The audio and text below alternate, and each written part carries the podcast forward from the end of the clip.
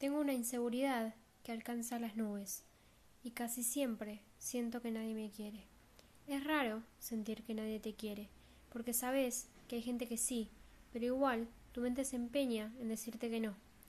Sentís que no tenés nada bueno hasta que un lunes, nublado, del día 20 de julio, te tocan el timbre y un desconocido, o una conocida, en mi caso, te da un chocolate que te regaló un amigo a la distancia.